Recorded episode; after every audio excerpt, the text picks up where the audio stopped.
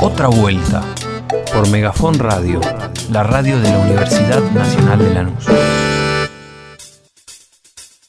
Cuando yo escucho que el expresidente dice La plata del fondo, que es la plata de los demás países, la usamos para pagar a los bancos comerciales. Le creo, le creo porque fue lo que hizo. La plata del fondo, que es la plata de los demás países, la usamos para pagar a los bancos comerciales. Una situación racional, Miles de millones de dólares 50 mil millones de dólares para que le pague a los, deu- a los deudores que ya tenía en Argentina. ¿no? O sea, que tiene que pagar el pueblo argentino y que alguien quiere cobrar. Resumen de noticias. Te lo pide, te lo tiene. 62.210.637 aplicaciones y 26.785.893 con esquema completo. y más de 2,6 millones de niños ya iniciaron su esquema de vacunación. Ayer ni Cava ni Córdoba registraron fallecimientos. Y Rosario lleva 16 días sin muertes por COVID. La Pampa continúa sin registrar contagios ni internados en terapia. después de casi dos años muy, muy difíciles en el mundo, no solamente en Argentina y en Misiones, y estar hoy acá con una situación epidemiológica realmente muy favorable, con unas reaperturas sostenidas, con, con muchísima actividad acá. Tras 21 meses de restricciones, Estados Unidos abre hoy su frontera aérea y terrestre a turistas vacunados. Brasil reportó el menor número de muertes diarias en 19 meses. Ucrania alcanzó el récord de Y muertes. Costa Rica se convierte en el primer país en hacer obligatoria la vacuna para niñas.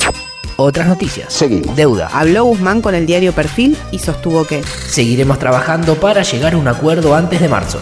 a alimentos En los últimos años se generaron grandes monopolios en, la, mat- en materia de la producción alimenticia y hay que ponerles límite.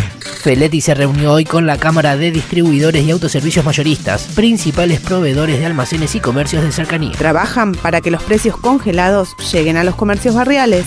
El 80% de la mercadería que nosotros compramos la hacemos a través de los distribuidores y mayoristas. Entonces, cuando evaluamos cuánto nos costó la mercadería, evaluamos cuánta es la rentabilidad que nos deja, en algunos casos es un 5, en algunos casos es un 3%.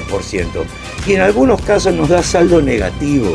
Carne. El precio promedio al consumidor bajó un 0,4% en octubre respecto del mes anterior y registró su cuarto mes de caída consecutiva. Mientras que en la comparación interanual se registró una suba del 70,3%. Marcha del Orgullo. El sábado se realizó la trigésima edición de la Marcha del Orgullo LGTBIQ. Uno de los reclamos centrales fue la sanción de la ley integral trans que busca llevar protección a uno de los sectores más vulnerables de la población. Este año pedimos la ley integral trans, el reparo histórico para las compañeras trans que venimos abrazando la lucha y venimos acompañando este año. Ese es el reclamo y representando acá a toda la diversidad. También se reclamó por la desaparición de Tehuel de la Torre, el joven trans que está desaparecido desde el pasado 11 de marzo. Jueguitos. La facturación de la industria desarrolladora de videojuegos alcanzará en 2021 los 86.7 millones de dólares. Argentina, junto con Estados Unidos y Canadá, está entre los principales productores. El sector emplea más de 2.000 personas. Nicaragua, Con el 75% de los votos, Daniel Ortega fue reelecto presidente. mientras que Ortega es acusado de mantener en prisión a siete líderes de la oposición que intentaban candidatearse. chequearlo? Picadito. Procesaron a siete personas por la muerte de Las Maradona. ventas minoristas subieron un 9,1% interanual en octubre. La ley de cupo femenino en el Congreso cumple 30 años. Se formalizó el Fondo de Asistencia Directa a Víctimas de Trata.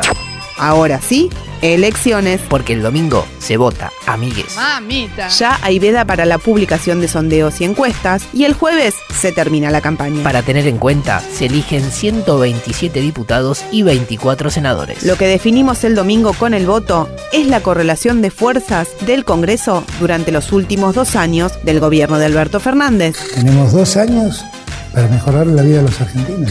El jueves con acto en Merlo es el cierre de la campaña del Frente de Todos. También el jueves, Diego Santilli y Facundo Manes cierran en La Plata. Vidal cierra el miércoles en Recoleta. También el miércoles, en Congreso, hay cierre conjunto del Frente de Izquierda. Expert hará recorrida y Milei cerró el fin de semana en Parque Lesama. Te matan si consumís, te matan si ahorrás, te matan si compras una propiedad y si la alquilas te matan con la ley de alquileres. Y ayer habló Alberto en exclusiva con Telam.